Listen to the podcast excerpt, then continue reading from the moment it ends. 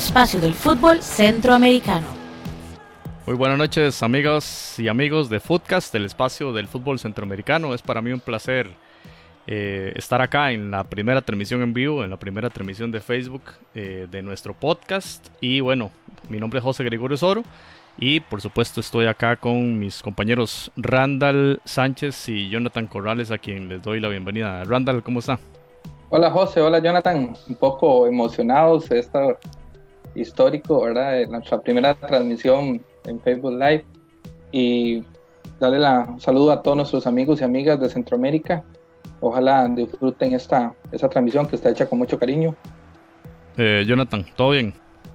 Todo bien, José. Aquí estamos, como dice Randall, bueno, eh, debutando en el Facebook Live. Ya habíamos hecho un aquel famoso evento en Ciudad Quesada pero esta es la primera vez un poco obligados por la situación que, está viviendo el país, pero no, no, interesante la verdad es que sí hacía falta, ¿verdad? Como conversar un poquito.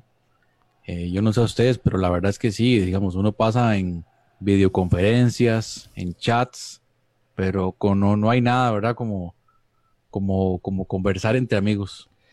Y bueno, hoy vamos a conversar de varios temas. Creo que los dos más importantes eh, en el momento eh, son el tema de la hexagonal, que ha salido últimamente alguna que otra noticia ahí sobre la modificación de las fechas.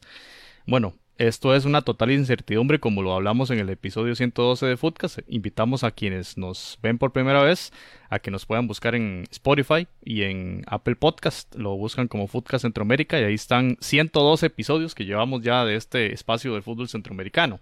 En el episodio pasado hablábamos del tema de la eh, modificación de las fechas por causa de este tema del COVID que está transformando por completo todos los eventos deportivos. La gente confinada en casa, por supuesto, no se pueden realizar ninguna de estas actividades eh, multitudinarias.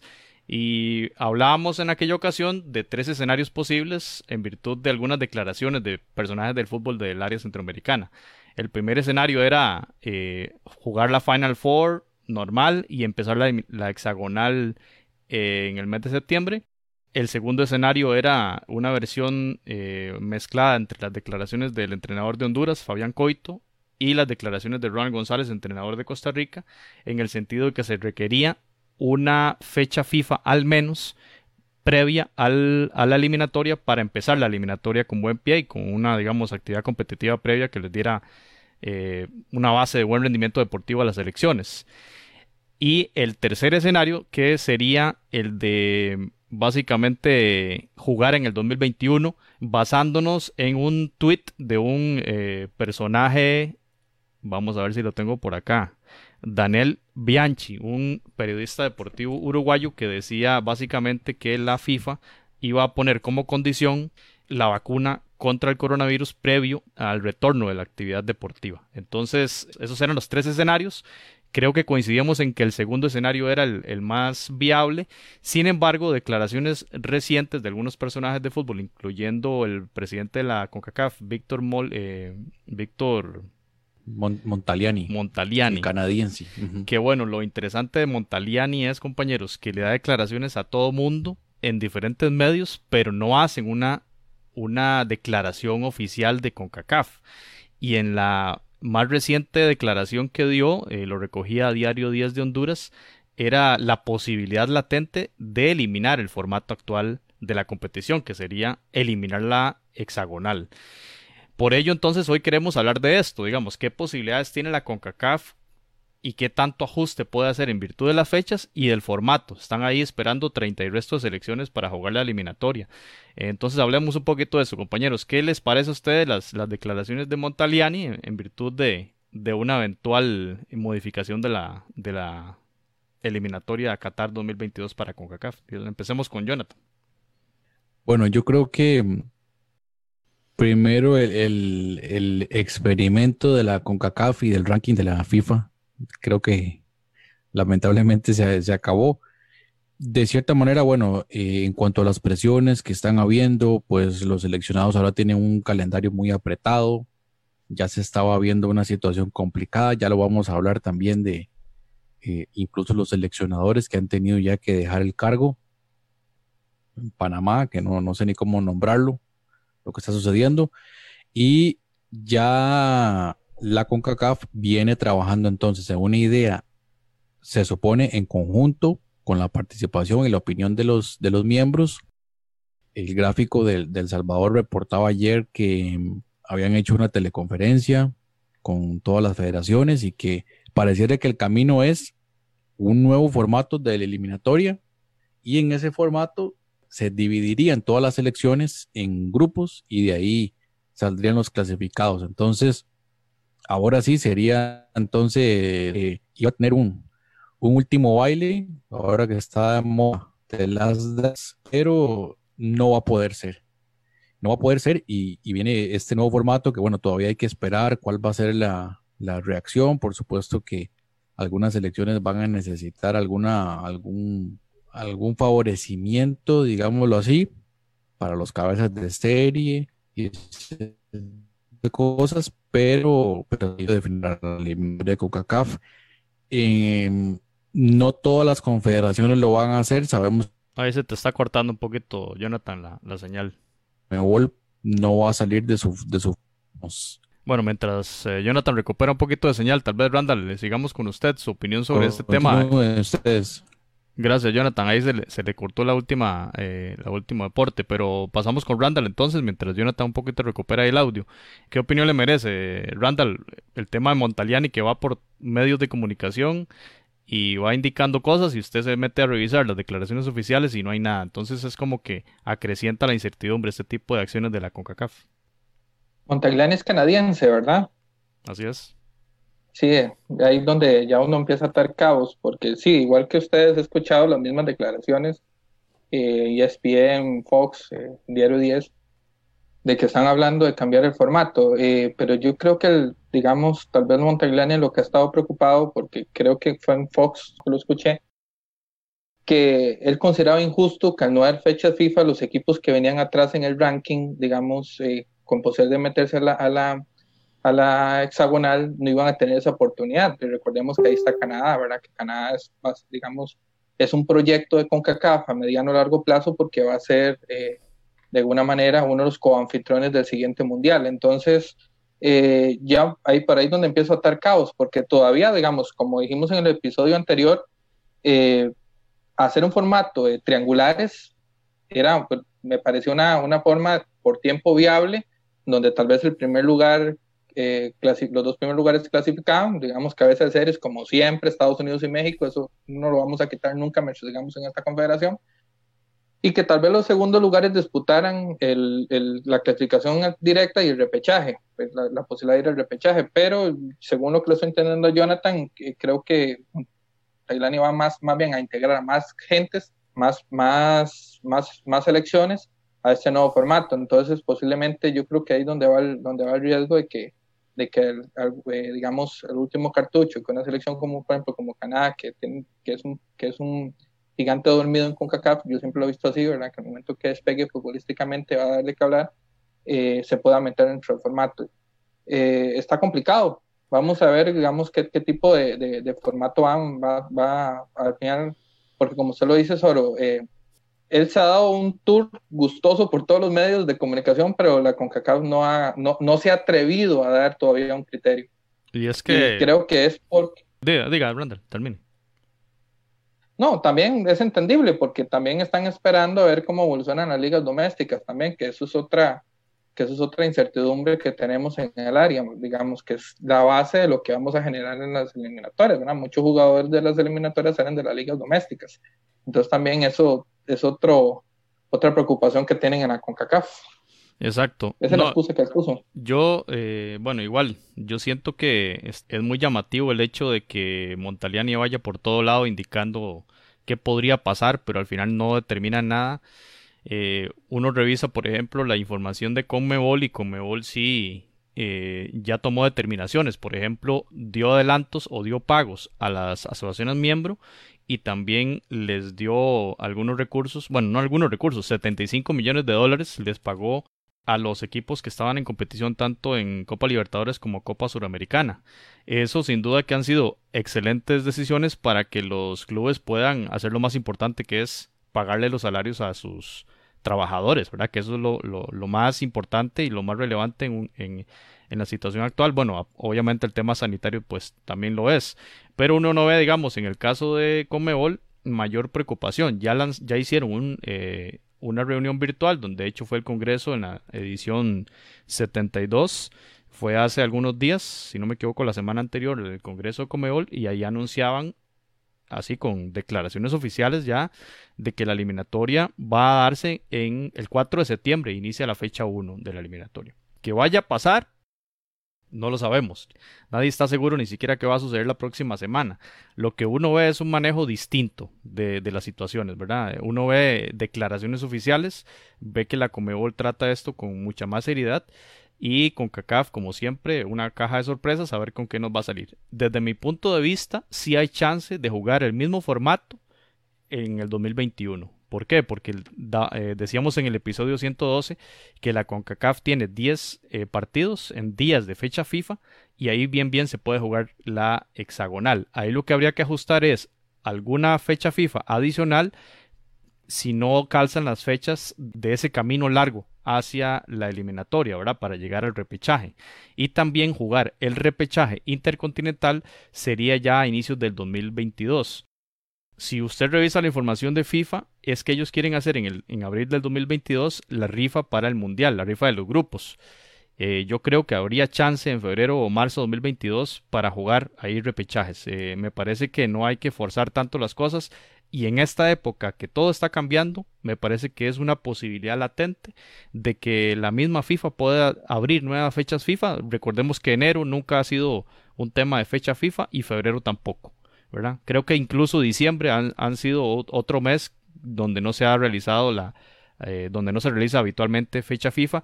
El mes de agosto lo habían eliminado, creo que después del Mundial del 2014, o no sé si fue después del Mundial 2010, como fecha FIFA también creo que hay algún margen de maniobra interesante. El problema es en el 2021 la existencia o la saturación del calendario en virtud del montón de competiciones que se van a desarrollar, Copa Oro, Copa América, Eurocopa y Juegos Olímpicos. Ahí es donde quizá esté el, problema en el calendario, pero desde mi punto de vista y viendo los escenarios que veíamos en el episodio anterior, creo que el escenario 3, eh, el de jugar en el 2021, la eliminatoria, es el latente con el formato actual. Yo creo que ahí la CONCACAF tiene que ser un poquito mesurada y dar chance a ver qué puede suceder. No, yo, que yo, yo pienso igual que José, o sea, hay chance y todavía digamos que en CONCACAF tenemos la, ventaja, a diferencia de CONMEBOL, de que aquí las distancias no son tan largas como viajar, por ejemplo, como la mayoría de las selecciones sudamericanas están en, en, en, en, Europa, los, los seleccionados, perdón, los jugadores, entonces, eh, y por eso las, las fechas eh, de ellos se extienden tan, es maratónico. Eh, Coca-Cola yo creo que se puede dar el lujo también, digamos, de, de, poder comprimir un poco más, además de que son solamente seis equipos. Pero yo sigo pensando que lo que CONCACAF no quiere es, digamos, utilizar este formato en caso que no haya tiempo precisamente para todavía tener chance que otros actores se puedan meter dentro de la hexagonal, porque se hace un corte ahora, el que entraría como sexto lugar sería El Salvador.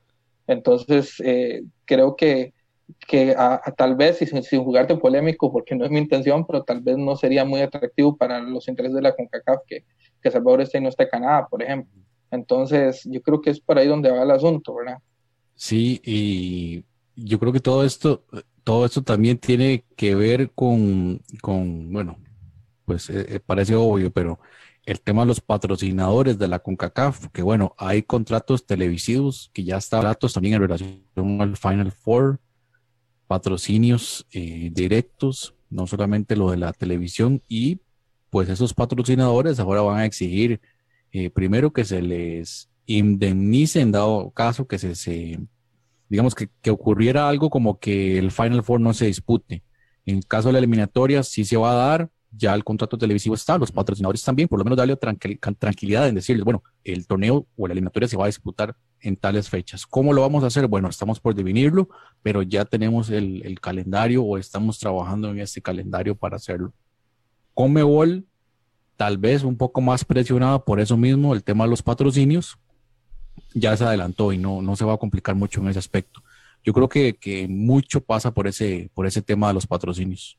Sí, sí, sí, coincidimos en ese tema y además con CACAF que ha tenido demasiadas polémicas también en tema eh, en tema de derechos de televisión, ¿verdad? Que ya hace pocos días veíamos una polémica adicional, que bueno, eso es tema para otro episodio, ¿verdad? Que tenía referencia al tema de los derechos de transmisión y de sobornos y tema de corrupción de algunos otros personajes que no habían salido en las investigaciones iniciales. Creo que fue que se reanudó uno de los juicios en Estados Unidos sobre el tema donde estaba implicado el expresidente de la Fed de Fútbol, que sería Eduardo Lee, así como otros federativos eh, de federaciones centroamericanas, ¿verdad? Entonces, eso hace más turbio todo el tema de las, del arranque de las eliminatorias y por supuesto que hay acontecimientos que llegan y también inciden un poquito en el, en el tema de, la, de cuándo reanudar, ¿verdad? Uno es, por supuesto, el tema sanitario y saber que las, todos los países centroamericanos estamos en una fase de crecimiento de contagios todavía que no sabemos cuándo se va a llegar el pico de contagio, cuándo se va a detener o, es llegar a esa meseta y luego el, descenso en el pico de contagios como para habilitar de nuevo la actividad deportiva. Y por otro lado, el tema de, de esa reanudación que hablábamos y el tema de de de los derechos que es fundamental y el tema de los campeonatos nacionales, que como indicaba Ronald González, eh, era esencial y era casi que prioritario. Lo ha dicho también, creo que la UEFA mandó un comunicado a que las federaciones nacionales concluyan, eh, lo, digamos, en la, que hagan el mayor esfuerzo eh, para concluir estas temporadas. Ya creo, en el caso de Países Bajos, las autoridades determinaron no habrá actividad deportiva antes del primero de septiembre ya la Federación de Países Bajos va a tener que claudicar y decir acá no podemos cumplir con el mandato de la UEFA. Creo yo que la Bundesliga es la primera liga que se va a, reanudar. Si no, si no vi por ahí mal una noticia, hay que confirmarla, pero estaría arrancando a mediados del mes de mayo. Y con ese arranque podrían venir, digamos, efecto cascada, otras ligas a reanudar. Y por supuesto que la incidencia en América Latina va a llegar.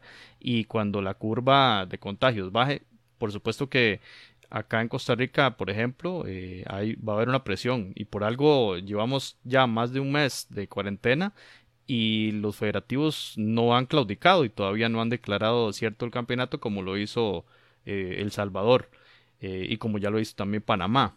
Entonces hay muchos detalles por confirmar y creo que hay que cerrar este tema indicando que la incertidumbre va a seguir por varias semanas. Lo raro es, lo raro, repito, y a diferencia de Conmebol y a diferencia de UEFA, que nuestra confederación no haga ninguna declaración oficial, más allá de decir que sí hay que eh, acatar todas las órdenes sanitarias y, y, seguir los procedimientos de la OMS y, las, y los ministerios. Entonces, es un, poco, un poquito complicado el tema. Y una pregunta, digamos, que, porque no lo tengo claro ahorita, ¿qué ha pasado con el Final Four de la Liga de Naciones?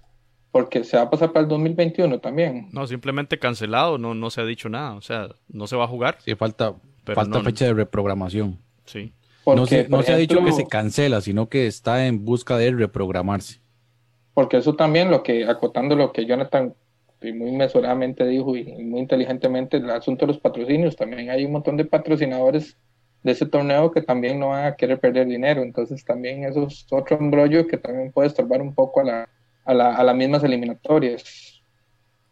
La FIFA por lo menos ya se, se pronunció en cuanto al tema de los torneos domésticos, que era lo que decía José, de que los países prioricen el torneo doméstico, es decir, intenten por todos los medios dar por finalizados eh, o, terminar el torneo eh, a, como de lugar, es decir, eh, torneos como en, por decir, por dar un ejemplo, el torneo en, el Reino Unido, Inglaterra, la FA Cup, las Copas de Liga, pasan a una segunda prioridad y que los, y que los países traten de finalizar por lo menos ese torneo doméstico, el, el torneo local principal. Y muy importante que se respeten los contratos en el sentido de que se hasta finalizar el torneo.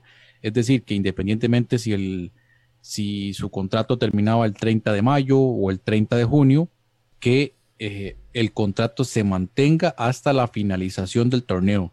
Eso es, eso es un, no vamos a decir mandato, ya hemos eh, especulado un poco sobre eso. Digamos que una es la recomendación de FIFA para las, las federaciones asociadas. Sí, la FIFA ha tenido una injerencia, o más bien ha estado de la mano, muy de la mano con las directrices de la OMS. De hecho, en su página web habilitó algunas directrices que extendió a todas las federaciones o asociaciones miembro para implementar a nivel de la actividad deportiva, a nivel de, del fútbol, tanto en clubes como selecciones, pero también que los equipos pudiesen, digamos que, servir de plataforma comunicativa para que los aficionados siguieran las recomendaciones de la OMS. Y eso creo que lo vamos a seguir viendo, ¿verdad? Las recomendaciones de la OMS hasta ahora han sido no abrir los mercados siquiera, eh, hay una recomendación muy fuerte a que no retorne o no se abran las tiendas nuevamente y que hay que tener mucha cautela para la reapertura de mercados. Por supuesto que si la FIFA está de la mano con la OMS, vamos a ver entonces también eh, el acatamiento de las normas de, de, lo que diga la OMS respecto al regresar a la operación comercial normal para eh, esperaría la FIFA entonces una eh, declaración muy fuerte y contundente de, parte de la Organización Mundial de la Salud para empezar eh, de nuevo la actividad, la actividad futbolística. Entonces yo veo que esto puede ir para largo, no tanto como lo decía el periodista uruguayo Bianchi de, de la vacuna, porque la vacuna sabemos que podría incluso llegar hasta 2022, pero sí de la tendencia, quizá el liderazgo que va a marcar Alemania, que es jugar a puerta cerrada y con eh, bastantes medidas sanitarias de parte de los jugadores que incluirían cuarentenas, incluirían entrenamientos eh, por fases, ¿verdad? En unas primeras fases entrenar en solitario en, sus casas, como ya lo están haciendo, ir aumentando, digamos, eh, hasta llegar a, a, un punto donde ya haya entrenamiento colectivo, pero previo a eso, entrenamientos con la cancha, digamos, una, imagínense un campo de fútbol y, algunos jugadores en una esquina, otros en otra. A ese nivel ha llegado algunas recomendaciones, por ejemplo, en el caso de la Liga Española, ¿verdad? Creo que el fútbol podría regresar de esa forma eh, y vamos a ver qué hace Alemania. Realmente aquí yo, yo lo que veo es que Alemania es el que va a marcar la pauta y lo que haga la Bundesliga es lo que podrían seguir eh, los otros países. Aquí no, en Footcast, por supuesto, nosotros somos, eh, hemos dicho muy claramente, aquí lo principal es la salud. El fútbol es una actividad lúdica, es un negocio y le da trabajo a mucha gente también, pero eh, nadie está aquí forzando que, regrese el fútbol. El fútbol tiene que regresar cuando ya las condiciones para todo el mundo sean las mejores, especialmente a los jugadores y a los equipos técnicos. No sé, compañeros, si tenía algún otro aporte en este tema de la hexagonal y de la eliminatoria, sino para pasar al otro punto, que Randall es el que lo va a poner en la palestra y tiene que ver con el descenso mexicano, Randall, así que adelante.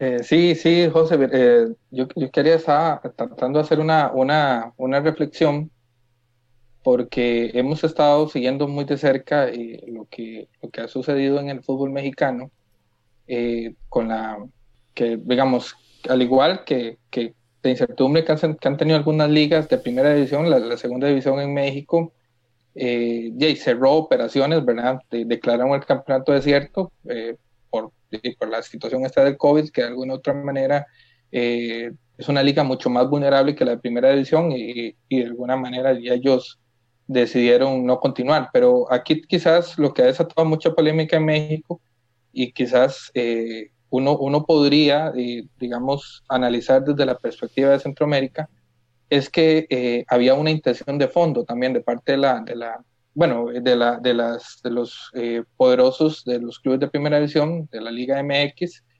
eh, de cerrar, digamos, el descenso en México, convertirlo en una, en una liga de desarrollo y, ellos convertirse en una liga cerrada al estilo de la MLS. Digamos, uno dirá, bueno, eso sucede en México, está bien, no está sucediendo en Centroamérica, sin embargo, yo creo que es importante analizar varias cosas porque todos sabemos la influencia que tiene el fútbol mexicano sobre, sobre nuestras, nuestras ligas, inclusive se les ha copiado formatos, un montón de cosas. El modelo empresarial de fútbol que tiene México, que lo ha destacado por encima de los demás equipos, de las demás naciones de, de Latinoamérica, futbolísticamente hablando, que se ha querido copiar, por ejemplo, en Costa Rica con equipos que son sociedades anónimas y cuestiones así entonces, eh, a mí me vale la pena analizarlo. Y, y, quizás a mí lo que me preocupa porque hay una, una cuestión de que es un, un, es un chisme a nivel de medios de comunicación de México, pero que aparentemente en el 2020 y algo, eh, posterior al Mundial, lo que quieren hacer Estados Unidos y México es funcionar, fusionarse en una, en una sola liga. Y, y, y, eso a mí, por ejemplo, desde un punto de vista centroamericano, a mí eso me preocupa. ¿Por qué? Porque eso significa que más se va, se va a monopolizar más el fútbol de CONCACAF a través de los intereses de estos dos países que son los que, digamos, los que tienen el mayor poderío económico y el mayor poderío, digamos, mediático con respecto a las demás ligas de Centroamérica. Y ya lo vimos nosotros, por ejemplo, con la liga con CACAF, como de alguna otra manera, eh, y eso Jonathan lo criticaba eh, cuando empezamos a analizar la liga con CACAF, que ha sido nuestra bandera siempre, ¿verdad? Eh, cómo de alguna manera sacaron a los equipos de Centroamérica que estaban clasificados a los torneos de CONCACAF, nos mandan a matarnos a la guerra eh, un torneo que es bonito, ¿cierto? A mí me gusta el con CAF, pero de alguna otra manera es como diciendo ustedes, ciudadanos de segunda clase, vaya, vaya, vaya Garrison eh, entre ustedes y de alguna otra manera luego nosotros los por eso los esperamos. Entonces, ¿qué pasaría en CONCACAF si México y Estados Unidos logran concretar eso? Ese poderío de crear una, una, una liga mexicana o norteamericana, no sé cómo llamarle, y cómo nos podría eh, repercutir a nosotros el resto del área. Eso, es una cuestión que a mí a mí me llamó mucho la atención tratando de ver más allá sobre este tema. Bueno, yo creo, bueno, no sé, Jonathan, ¿qué, ¿qué, piensa? Yo de entrada pensaría que se convertiría en la liga más importante del continente americano, me parece a mí. Sumar esas dos fuerzas gigantescas a nivel comercial sería, le competiría muy por encima a Argentina en, el, en términos de fichajes, ¿verdad? Y de cantidad de público y, y infraestructura. Y por ende también en tema de, de aficiones y de tema de derechos de transmisión. Imagínense lo que costaría eh, los contratos de derechos de transmisión para México y Estados Unidos. Jonathan, no sé qué, qué opinión le merece a usted ese tema. Sí, y bueno, ahorita estábamos hablando un poco sobre lo, digamos que se asemeja un poquito a lo que tiene Estados Unidos. Si podríamos hablar de la liga de la, de la USL o la USL de esa forma, como una liga de desarrollo o una liga incubadora porque muchos de los jugadores salen de ahí, pero los clubes, como ya sabemos, tienen en realidad las puertas bastante cerradas para llegar a la MLS. Me parece que a la MLS llegan clubes con un proyecto tal vez un poco más de eh, político, de, expansión como tal. Evidentemente ese es el concepto que usan. Pero bueno, volviéndolo a lo de la Liga Mexicana, eh, pues ojalá que sea para bien en cuanto a los contratos de los jugadores, que eso es algo que se viene comentando de qué va a pasar con, los contratos de muchos de estos jugadores, o si va a ser una liga que se va a dedicar a producir jugadores tal vez de categorías sub-21, sub-23, que podría llenarse muchos de estos muchachos. Algo interesante también es la otra liga que se formó en México este mismo año, totalmente independiente a la Federación Mexicana, y ya con Randa lo hemos hablado, que en México pareciera que hay tanto dinero que se dan el lujo de hacer estas cosas, que es una liga completamente eh, independiente, pero casi que profesional, porque jugadores con salarios y con condiciones eh, estructurales muy buenas, muy superiores incluso a lo que podríamos ver en Centroamérica, pero o el problema es que no tiene esa, esa opción de participar en torneos internacionales o ser reconocida como tal en la FIFA. Entonces eh, ahí sería un poco problemático. Quién sabe, por ejemplo, si yo participo en esa liga y me quiere contratar un club de afuera, ¿cómo haría para tener acceso a, mis datos o si me irían a ver? No sé, son cosas interesantes, pero eso es lo que tiene México, que hay tanto dinero que hay gente que quiere invertir en el fútbol, pero tiene las puertas cerradas y decide meterse en esos otros eh, proyectos en lo personal, yo creo que mm, hay que mirarlo con cuidado. Aquí podrían haber intereses económicos muy fuertes. Ya se venía hablando de que esto es para favorecer en parte al Atlante, a Chivas, entre otros, pero que están en este momento en riesgo de descenso. Pero bueno, también hay que tomar en cuenta una cosa, compañeros. El golpe económico que van a sufrir los clubes a nivel mundial es muy fuerte. Y eso es una situación que yo creo que nosotros en este momento no lo estamos dimensionando, en el sentido de que hay clubes que no van a poder superar esta etapa, es decir, van a necesitar que las federaciones de sus países les colaboren para poder subsistir o simplemente pues ponerle un candado así de sencillo. Y suena feo, pero hay muchos clubes que no van a poder finalizar el torneo. No estoy hablando de Costa Rica, pero hay clubes que en definitiva no van a poder concluir. Y veamos el caso de lo que ya pasó en El Salvador. Ya eh, un equipo tuvo que, que, sencillamente darle lugar a otra persona que, venga con, el proyecto, tome la franquicia y a partir de ahí eh, juegue, que fue el caso del Atlético Marte, que vuelve a la primera división. Eso es lo que podría ocurrir con, muchos equipos. Ojalá, por, por ejemplo, aquí en Costa Rica, que no se dé, pero hay por lo menos uno o dos clubes que pueden estar en ese riesgo. Ahora imagínense eh, otros, otros lugares como, bueno, pareciera que, Panamá también eh, va en, ese, en esa línea porque habían congelado ya la parte del descenso, pero, pero perfectamente podrían verse en riesgo y ni qué decir equipos, por ejemplo, en segundas divisiones, donde dependían muchísimo de lo que eran los ingresos de los aficionados y no tanto la televisión, que sabemos que es muy escaso esos clubes realmente van a estar haciendo milagros para poder subsistir.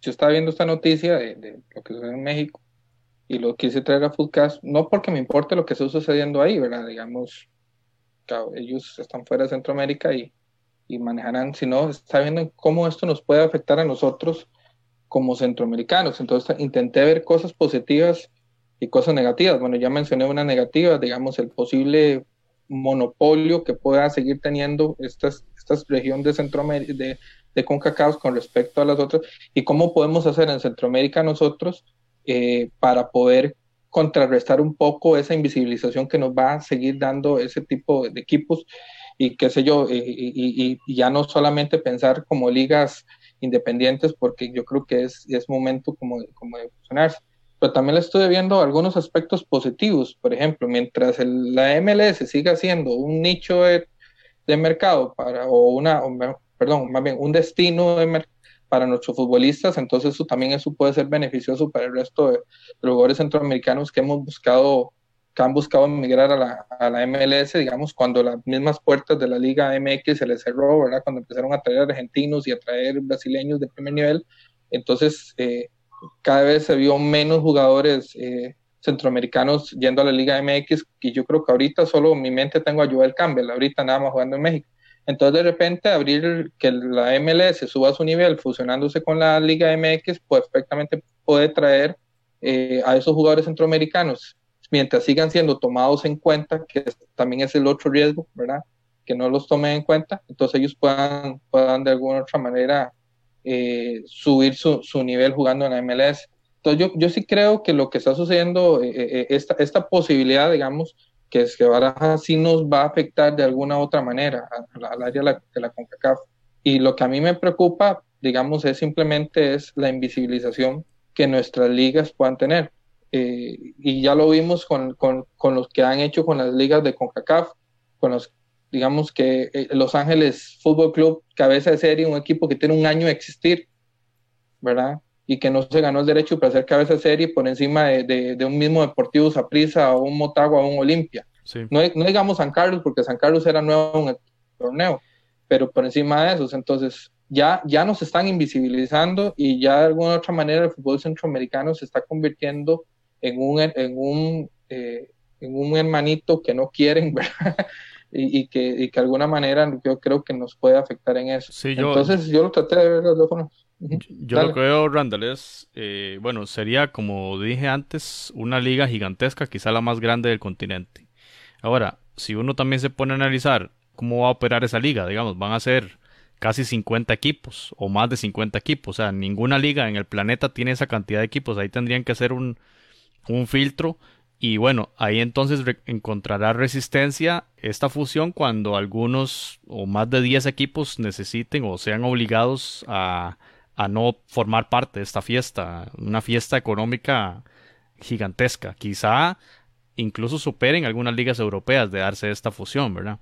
Eh, en el tema positivo de darse, es, bueno, o, preguntarse es si los eh, jugadores centroamericanos que están teniendo eh, trabajo en los equipos de la MLS o de la NASL van a seguir teniendo esas, esas fuentes de trabajo a como no las tienen hoy en el fútbol mexicano, que tienen, digamos, un estándar diferente y no hay tanta contratación de jugadores centroamericanos como si lo, los estamos colocando en, en, Estados Unidos. Habría que ver entonces si las políticas de contratación van a cambiar. Ahí sería interesante hablar con nuestro amigo Simone Girlanda a ver qué tan posible es esta eh, fusión de, de, esas ligas.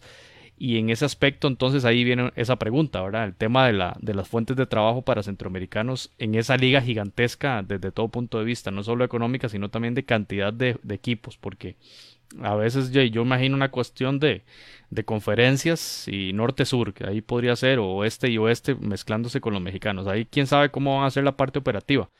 Pero bueno, de todas formas, es una idea a más largo plazo y, y, entiendo su preocupación, Randall, en el sentido de la, del control, por ejemplo, de las decisiones de CONCACAF, que ya hemos visto que en el tema, por ejemplo, Copa Oro, ya sabemos que se hace siempre en esos dos países, o la Liga de Campeones de CONCACAF, que eh, prioriza eh, y le pone una cantidad mayor de plazas fijas a estas dos ligas. Entonces yo entiendo lo que, lo que usted menciona en el sentido de que teniendo una superliga eh, fusionada, pues estas competiciones eh, de la Confederación, llámese Liga de Campeones de CONCACAF, va a ser todavía eh, más exclusiva de estos dos países. Por supuesto que entonces hay que, hay que estar atento a esa noticia en función también de la Copa del Mundo 2026, ¿verdad? Eh, 2026 sería ahí, sí, o la 2030 en Estados Unidos y 2026. 2026. Entonces digamos que sí coincide con esa con esa eh, hipótesis, pero como dice Jonathan, que eso es un baldazo de agua fría a una hipótesis de esto. Y es la realidad de hoy, el fútbol está en crisis a nivel mundial, eh, muchos trabajos se han perdido, se van a perder y a, incluso desaparición de asociaciones deportivas, de sociedades anónimas o llámese como se llame la forma de gestión y administración deportiva de un club.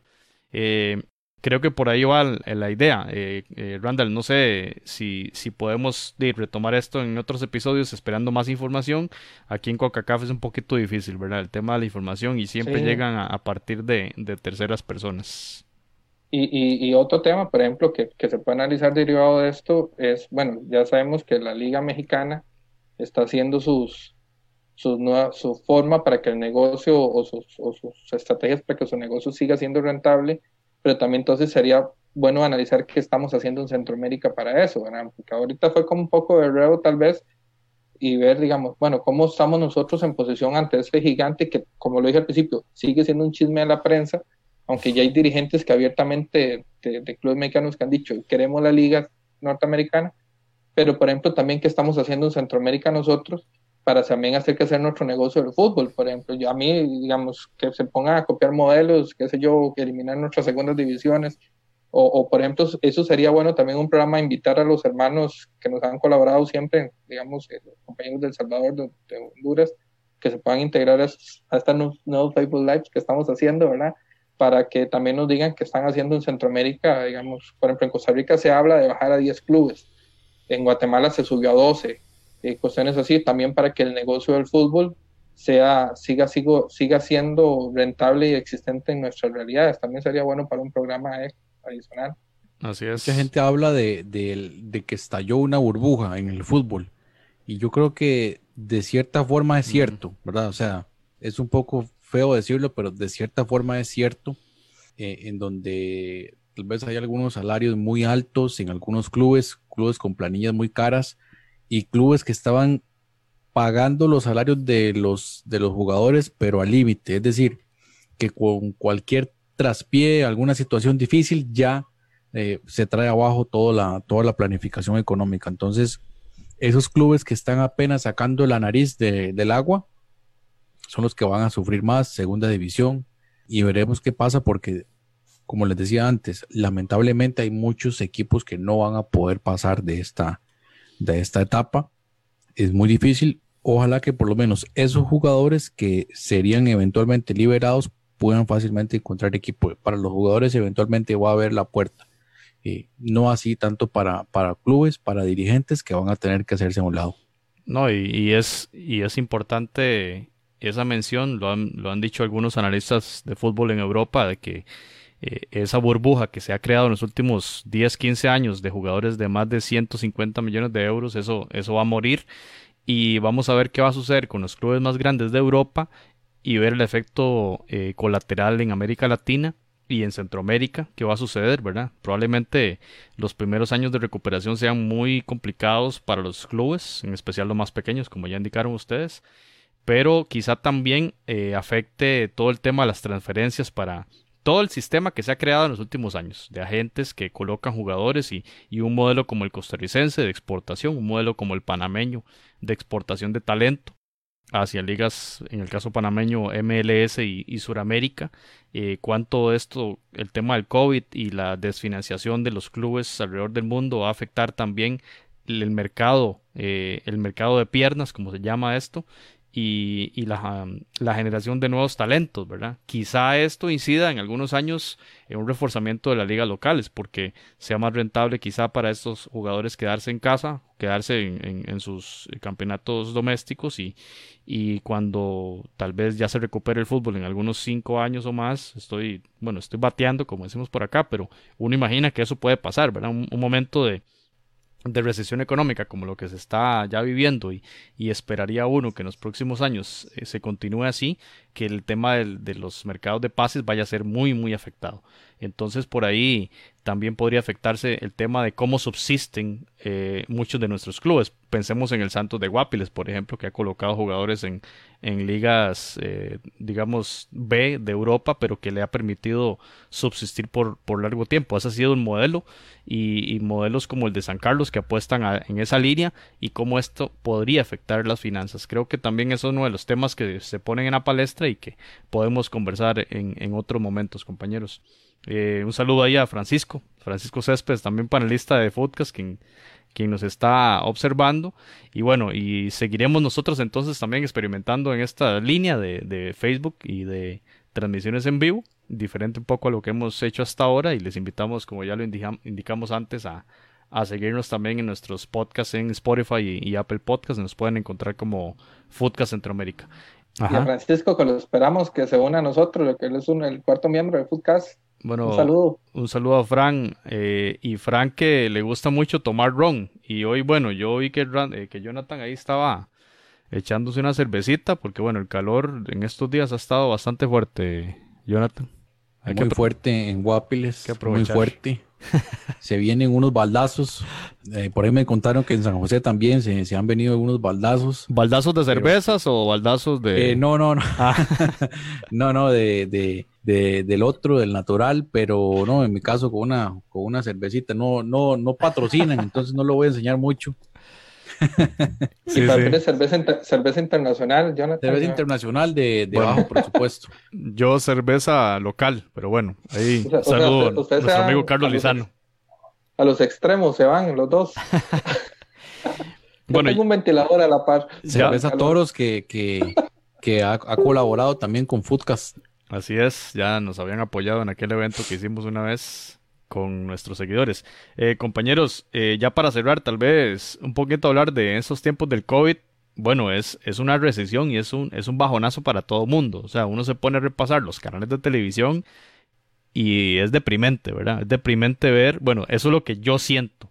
Es deprimente ver cómo se transmite eh, un partido de FIFA eh, y con narradores y ponen aficionados de otros lados o que los eh, que los programas sean para hablar de o sea, llevamos más de un mes de que no se juega un solo minuto del fútbol nacional y algunos canales todavía dan estadísticas de quién es el goleador o, o de cuántos minutos jugaron los juveniles, cosas que ya realmente el fútbol en este momento no está importando, sí, pero yo... el tema es eh, la televisión lo sufre, lo sufre bastante, que es la industria que más mueve, digamos, el tema del, del fútbol. O sea, yo he visto el partido Costa Rica Escocia y Tele 97 veces ya. sí, yo, yo hacía un paso, la verdad es que he visto muy poca televisión en, en, en estos días. Eh, yo no sé si a ustedes les pasa, pero a veces como tanto bombardeo de noticias uno necesita como, eh, como salirse un poquito, ¿verdad? A veces. Entonces empiezo a pasar por la parrilla de canales eh, deportivos y pues sí, da, da, da curiosidad. Usted pasa por ESPN, por Fox Sports y están dando partidos de, de Champions anteriores, de hace muchos años. Uh -huh. Y eso es, eso es lo que dan todo el día, documentales. Eh, por ejemplo, el de, el, el, de Fox, que es de, de automovilismo, pasan dando carreras an antiguas y uno se entretiene un poco, peleas, peleas ahí viejas también. Un día eso estaban dando Paquiao contra Morales y no, no, pues, pues uno se entretiene un poco, pero sí, sí da, da, da un poco de tristeza y se ha visto muy golpeado muchos, eh, muchos programas deportivos, tanto en radio como en televisión, se han visto muy afectados definitivamente se requiere bastante creatividad, creo yo, y soportar, ¿verdad? Este, este embiste. Y el radio. En radio, también, o sea, porque el radio siempre cubre más horas. Sea, generalmente la televisión cubre, te cubre la, la, previa, eh, los dos horas del partido, más 5 o 10 minutos post partido de, análisis o 30 minutos. Pero la radio es todo el día, la radio deportiva. Eh, hemos visto casos como, bueno, Radio Colombia en Costa Rica que han tenido que echar mano de entrevistas a, al maratonista que ganó la maratón de Los Ángeles hace 25 años y cosas así, ¿verdad? Que no son nada malo, digamos. Yo igual rescato el tema de, de poder ver los partidos Costa Rica contra el Sampdoria o la Roma contra Colonia, partidos previos a la Copa del Mundo Italia 90, partidos de preparación. Eso es muy interesante. Lo que uno dice es por qué tuvimos que llegar a esta situación para poder ver esos, esos clásicos del fútbol. y ahora que hay un, un, canal que 24 horas va a transmitir fútbol, debería como echar más mano de esos contenidos de mucha calidad que son, que son bastante viejos. Es interesante ver los sistemas de juegos. Yo espero que Jonathan haya tomado puntos ahí de, de cómo jugó cada equipo. Supongo yo que ya lo hizo, ¿verdad? Pero sí ha sido un gusto algunos. volver a ver el, el Costa Rica-Suecia ese segundo tiempo, ver la clase de, de Claudio Miguel Jara en ese partido o la clase de Oscar Ramírez tocando el, balón ahí en ese partido y en el partido contra Escocia.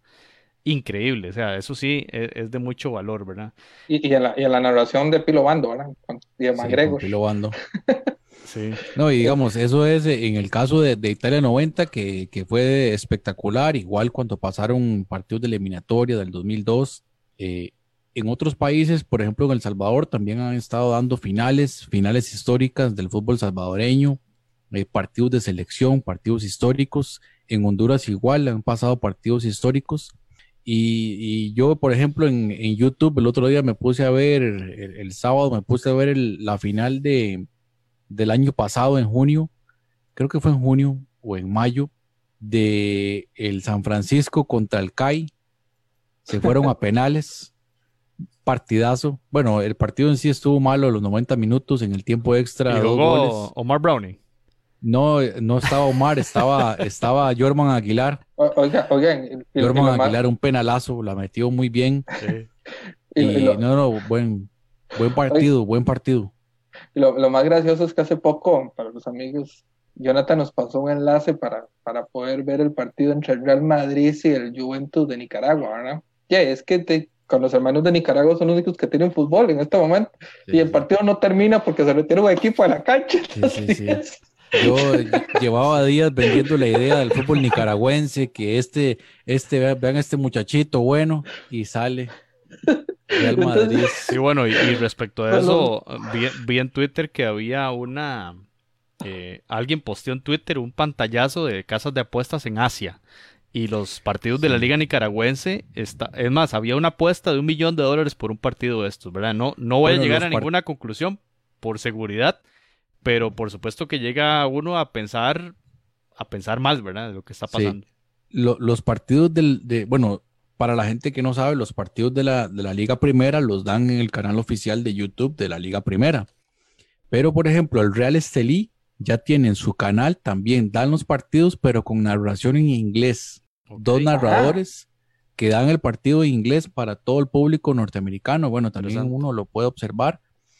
Y, o sea, e, eso es, y usted se mete y ve los comentarios, ¿verdad? Y hay mucha gente viendo, o sea, hay miles, miles de personas viendo el partido. Y ahora eso que usted lo menciona, yo el otro día en Twitter intercambié algunas opiniones. Eh, la gente me decía, sí, he escuchado el tema, pero la verdad no sé.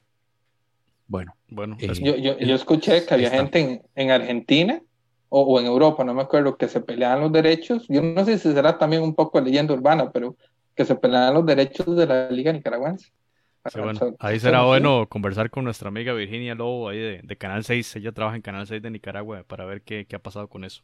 Tampoco hay muchas opciones porque después de la Liga Nicaragua está la, de Bielorrusia y la de Taiwán. La única persona que yo conozco que, que ve ligas eh, asiáticas es Jonathan Corrales. Digamos, yo me acuerdo una vez hace muchos años que Jonathan decía que en esos meses de cero fútbol acá en Occidente, eh, la liga coreana era la solución para, para soportar esos meses. En, la madrugada, como a las 11 de la noche empiezan los partidos.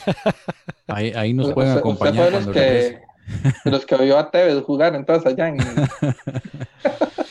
No, no, por ejemplo, un torneo que me gusta mucho es la, Liga de Campeones de Asia, es, es buena. Y hay, hay, algunos partidos que no son tan tarde, digamos un sábado a las 10, 11 de la noche, si uno no tiene nada que hacer, puede poner un, rato el partido y ver algo. Y, oigan, el fútbol, el fútbol asiático es bueno, o sea, lo que pasa es que esa gente no ha dado el salto porque ellos sí tienen regulaciones de cantidad de extranjeros y cuestiones así. Y digamos, creo que la Liga de Corea son dos equipos nada más, pero en China también, pero yo creo que fue Ariel Rodríguez que yo le escuché que la liga tailandesa era una liga que tenía jugadores que habían estado en la Premier League y todo. Sí, sí, sí. Bueno, la liga china sigue estando, ¿verdad? En crecimiento. En algún momento hubo mercados de traspasos en el que los más caros fueron en la liga de China. Se siguen nutriendo de jugadores. Eh, digamos que tienen la estructura pensando a futuro para hacer una liga que compita con, con Europa. Lo interesante es que eh, esos dueños de equipos en China ahora empezaron a comprar en, bueno, de Asia en general, empezaron a comprar equipos en, Europa, como en Inglaterra, que caso del Leicester City, ahora el Newcastle, son dueños asiáticos. El español es de un chino. El Tottenham también tiene un poquito ahí de, influencia. Eh, entonces, eh, pareciera que tal vez están abandonando un poco la idea de invertir en, Asia y, no, y más bien conseguir equipos en Europa. Bueno, compañeros, y para ir terminando, está interesante eso porque eh, bueno, también, la, influencia, la influencia árabe en, Europa, ¿verdad? Ya, ya, conocemos el tema de Paris Saint Germain, los patrocinios al Barça, eh, el dueño del Málaga y las constantes broncas que hay con, con sus entrenadores y sus aficionados pero imagínense este capital invirtiendo en el fútbol de Latinoamérica. O sea, podría darse una posibilidad. Yo creo que ahí podríamos explorar también alguna temática para futuro. Ya, ya por ejemplo, podemos decir que, que, con el New York City, que son del Manchester City, ya, hay, ya hubo inversión de esta gente, porque el, Manchester City es de un, de un, de un jeque árabe, ¿verdad? Sí, indirectamente, pero sí, sí tiene que haber ahí algo de, algo de dinero. Señores, entonces ya para terminar, algún comentario de cierre respecto a lo que hemos conversado tener como, como mucha paciencia, ¿verdad? Y, yo, yo llamaría a esperar a ver qué pasa con la Bundesliga y la influencia que va a tener sobre las decisiones de las federaciones locales en América Latina. Y en segundo término, eh, que la CONCACAF se manifieste, porque es lamentable que, que su presidente ande por allí hablando cosas y no hay ninguna declaración oficial. Eh, así que haga el cierre Randall Sánchez. Yo, bueno, hay una conclusión, nos vemos bien, ¿verdad? En Facebook. eh, tenés malos Sí, sí, nada más que me refleja la pantalla ahí, pero no, no, eh, como digo yo, esperando siempre, como todos los programas, yo creo que parezco necio yo, pero esperando que esta situación del COVID mejore, ¿verdad? No, no lo digo en función del fútbol, aunque sí es un, es una, sería una consecuencia positiva si esto se, se recupera, ¿verdad?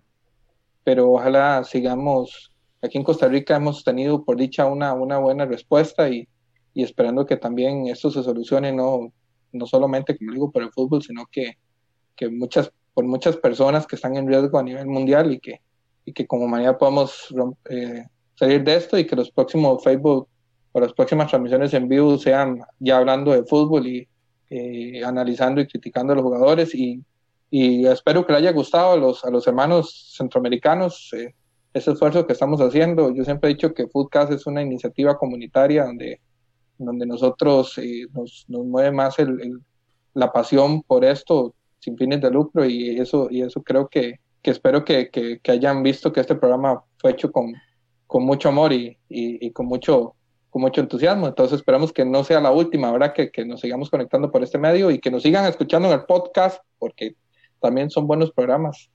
Sí, ¿no? Y bueno, en el caso de los patrocinadores, ojalá que sigan teniendo eh, los que puedan, ¿verdad? Todavía apoyar al, fútbol, los que están patrocinando programas deportivos, eh, clubes de fútbol, que, que todavía lo puedan, lo puedan hacer si está en su, en sus, dentro de sus posibilidades. Y bueno, al, resto pues hay que tener un poco de paciencia. Sabemos que la situación es un poco desesperante. Eh, psicológicamente tiene un efecto bastante fuerte. Pero bueno, igual hay que, hay que seguir respetando las, las medidas sanitarias que hay en, todos los países, sobre todo en Centroamérica. Y como lo decía José, paulatinamente se van a ir abriendo las posibilidades. Posiblemente vamos a ir hacia un fútbol eh, a puertas cerradas. Ahí es donde se, se, hace muy importante lo que el aporte que ha hecho la televisión con los contratos que pues a mucha gente no le gustó. A quién le va a gustar, ¿verdad? Tener que pagar para, por ver fútbol, tener que pagar más. Pero ese dinero, esos ingresos extras son los que podrían hoy en día eh, ser la salvación para los clubes, para tener algo de dónde agarrarse. Y para finalizar, bueno, el tema de la CONCACAF, sí, a esperar qué va a suceder. El caso de Víctor Montaliani, yo eh, sinceramente está en una posición muy complicada porque sabemos que la, que la CONCACAF viene de tres mandatos consecutivos de gente que está implicada en, corrupción. Entonces es un tema muy complicado. Eh, en caso de este canadiense y bueno, y también como secretario eh, general que está Felipe Moyo, que es colombiano, ha estado involucrado en el tema de la NBA, entonces esperamos que a nivel de mercadotecnia y, mercadotecnia y patrocinios él sepa también dónde venir. Pero propiamente ya en lo que es organizativo, eh, a esperar, a esperar cuáles van a ser las decisiones y que pues ojalá que sean lo mejor para, para las elecciones, para paliar, ¿verdad? Porque esto es simplemente una medida paliativa, eh, lo que puedan tomar. Gracias, eh, Jonathan. Muchas gracias Randall y gracias a todos ustedes que nos vieron y nos escucharon también en las aplicaciones. Y nos vemos y nos escuchamos en el próximo episodio de Footcast, el espacio del fútbol centroamericano. Hasta pronto. Footcast, el espacio del fútbol centroamericano.